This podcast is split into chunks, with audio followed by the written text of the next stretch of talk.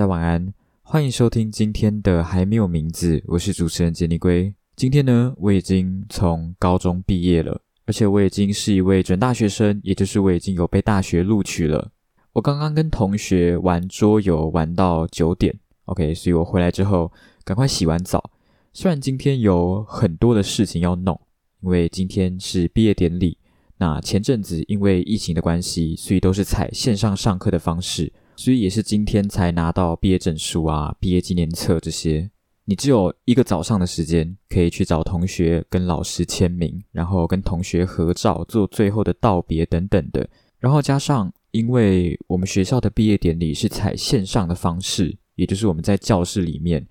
然后去看网络上面的直播。这种毕业典礼的举办方式有一个严重的缺点，也就是它会缺少一种仪式感。我个人觉得仪式感对于人类来说非常重要，像是新年的倒数啊、新年的烟火，透过这些你有办法去看到的东西，来告诉你自己的潜意识说你已经进到一个新的阶段去了。我个人觉得啦，这是我自己个人的感受，就是线上的毕业典礼会让我有一种没有参加毕业典礼的感觉。所以我感觉我的潜意识好像到现在都还没有适应，可能明天早上起床就会好了。然后今天要跟大家讲的另外一件事情是，最近因为已经放榜加上毕业的关系，所以我现在是处于一个比较空闲的状态。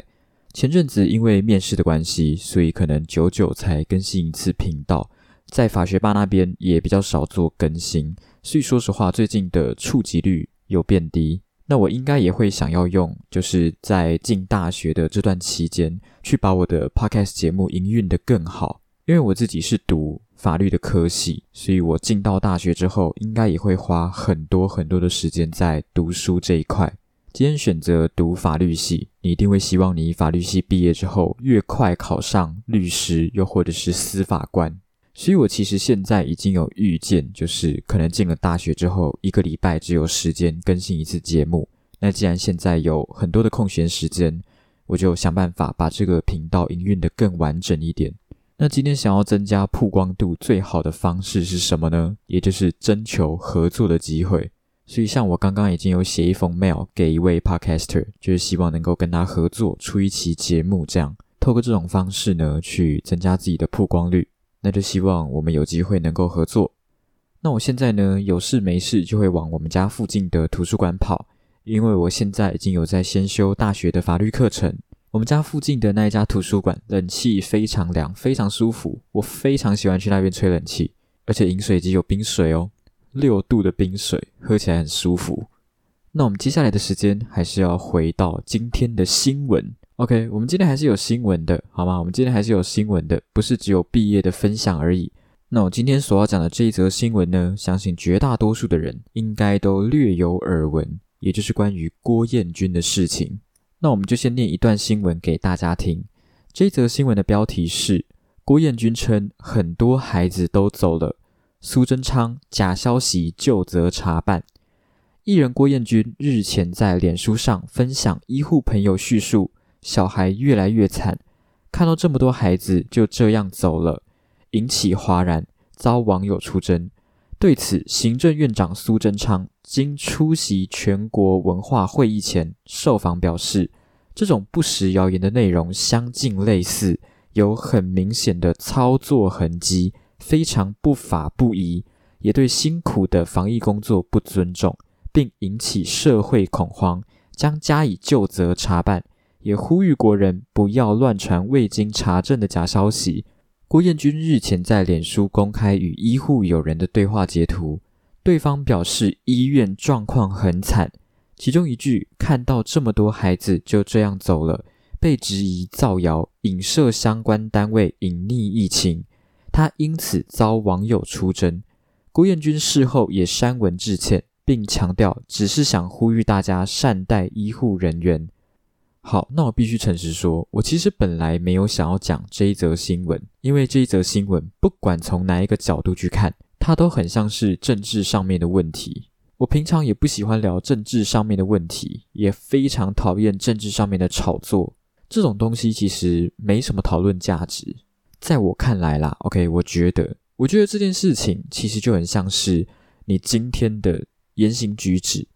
可能去攻击到某一个人的既定立场。这个攻击的行为，又或者是这个言行举止，它并不是有意要去攻击，也不是有意要去侵犯，但就是说出去之后可能会对这个人不利，所以这个人为了防护而反击。当然，也有网友会说，就是今天郭彦军的这张截图可能是某种政治操作。OK，像苏贞昌，他在新闻里面就有直接讲到。这种不实谣言内容相近类似，由相近团体明显的操作痕迹。但是我在这边要明确的跟大家讲，这一句话纯属推敲，你没有任何的证据能够去佐证。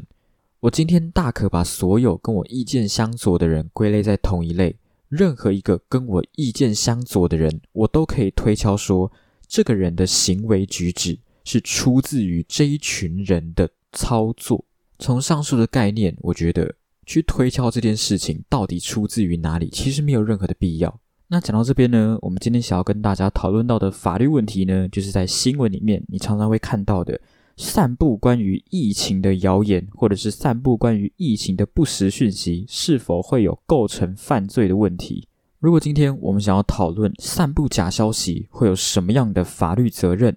我们应该要先做的事情是，先去定义所谓的假消息是什么。这个假消息呢，我们可以简单把它定义成是：今天你所传达的这个内容呢，可能是不正确的，又或者是谣言，或者是不实讯息。这个东西是捏造出来的，是虚构的东西。那就刑法上面来看啊，今天你散布假消息，可能会成立不同的罪，要看你今天散布的这个假消息，它的内容是什么。你散布这一则假消息，你的目的是什么？我举一个大家比较常听到的诽谤罪好了。今天你故意去散布一些不实的讯息，OK，故意哦。这个罪的主观构成要件是故意，故意去散布这些不实讯息，而这些不实讯息呢，是足以毁损他人的名誉的，就可能会构成诽谤罪哦。那除此之外呢，散布不实讯息还有可能会构成什么样的罪呢？就像是。当时口罩还缺货的时候，有些人就在网络上散布说：“哎，今天卫生纸的原物料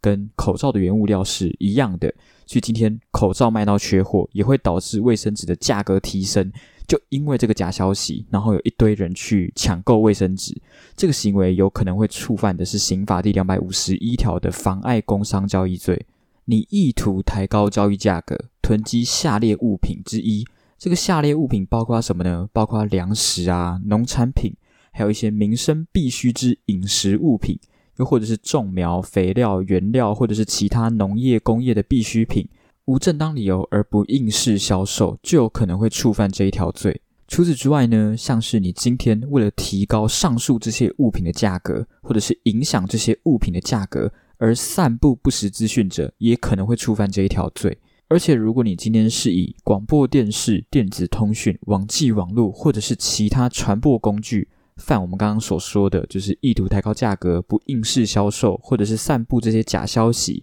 可以加重其刑至二分之一。OK，最多加重二分之一。那其实就散布不实讯息这个行为本身来看好了，我们第一个会想到的是关于《社会秩序维护法》第六十三条第五款，散布谣言足以影响公共治安宁者。可处三日以下拘留或新台币三万元以下的罚款。所以说，如果你今天散布不实讯息，可能会有行政罚的问题。那今天的问题是，散布关于疫情的谣言，或者是散布关于疫情的不实讯息，是否会构成犯罪？那关于这一点呢，我们就先来看一下《传染病防治法》第六十三条怎么说。第六十三条写道：散布有关传染病流行疫情之谣言或不实讯息。足生损害于公众或他人者，科新台币三百万元以下罚金。OK，从罚金你就可以知道，它是一种刑事处罚，不是行政罚。也就是说，你会有刑责的问题。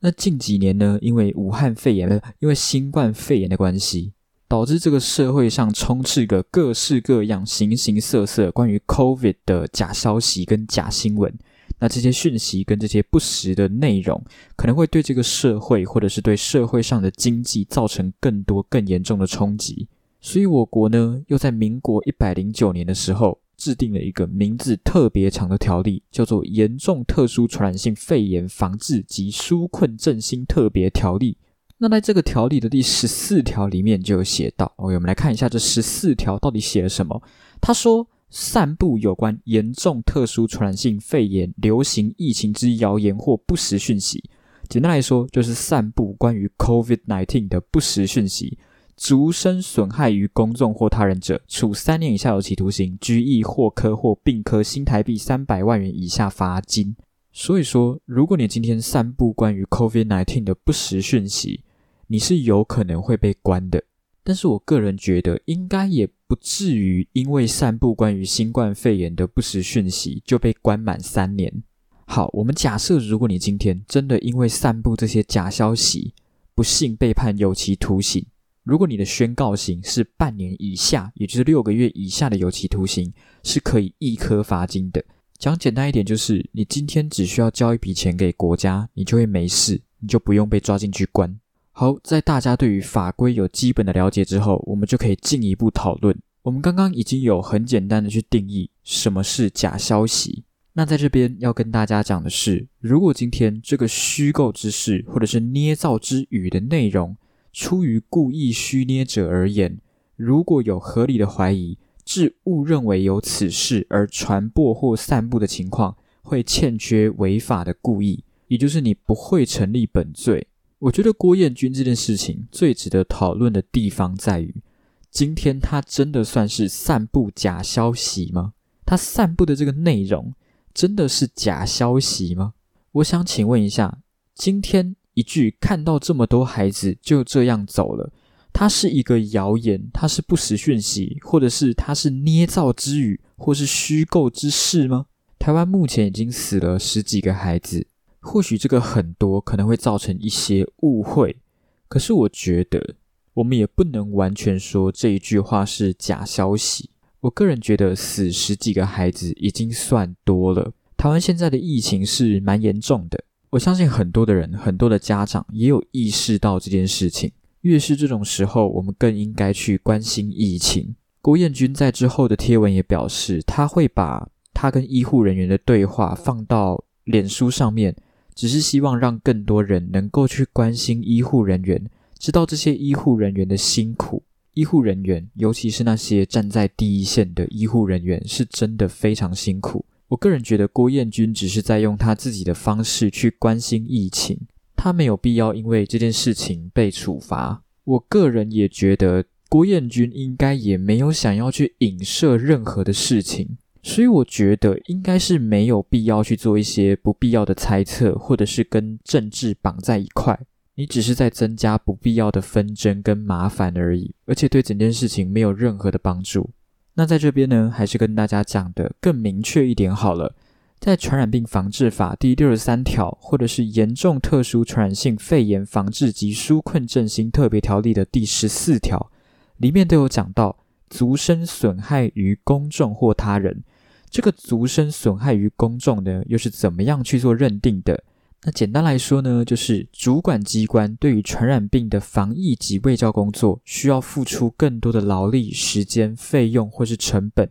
像是主管机关需要针对这个谣言或是不实讯息辟谣或是澄清，需要足生损害于公众或他人这个罪的构成要件才会该当。好，那今天的节目差不多到这边就结束了。那在今天节目的最后呢，还是想要跟我们班的同学说一声再见。真的非常感谢有你们，尤其是云子、还有肥肉跟大象，谢谢你们陪我录 podcast，然后这么支持我去追逐自己想要做的事情。相信大家在未来一定都会成为理想中的自己。我们有缘会再相见，如果无法再见，我想也没有任何的遗憾了。最后，杰尼龟祝大家一帆风顺，毕业快乐！希望今天的节目有带给你一个好的心情，有带给你一个好的夜晚。喜欢我的 podcast 节目的话，记得去订阅我的 podcast 频道，并且多多帮我分享。要开启小铃铛，才会在我节目更新的第一时间接到通知。我们在未来的节目里不见不散。